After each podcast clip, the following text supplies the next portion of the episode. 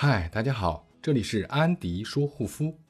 安迪在和顾客沟通的过程中，发现他们都忽视了每天洗脸水的温度，但其实这是很重要的。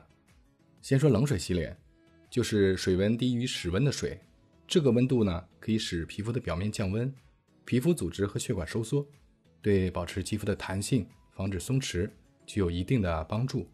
但随着水温降低，水的溶解性也会变差。所以清洁力就会下降，特别是油性和混合性肌肤就会清洁不到位。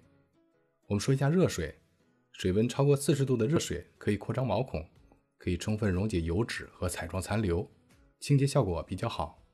但是长期用热水洗脸，容易导致皮肤的屏障受损，从而引发敏感和干燥。严重的呢，还会导致皮肤的松弛衰老。所以爱出油的小伙伴偶尔可以用，但是敏感肌和红血丝。可千万不要用热水洗脸哟。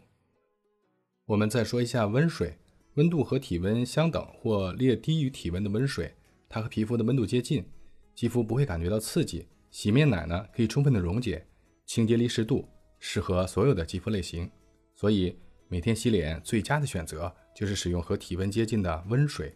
如果您觉得对您有帮助，可以订阅、转发、点赞或留言，您的鼓励就是我的动力。每天一分钟。安迪说：“护肤，小伙伴们，下次见哟。”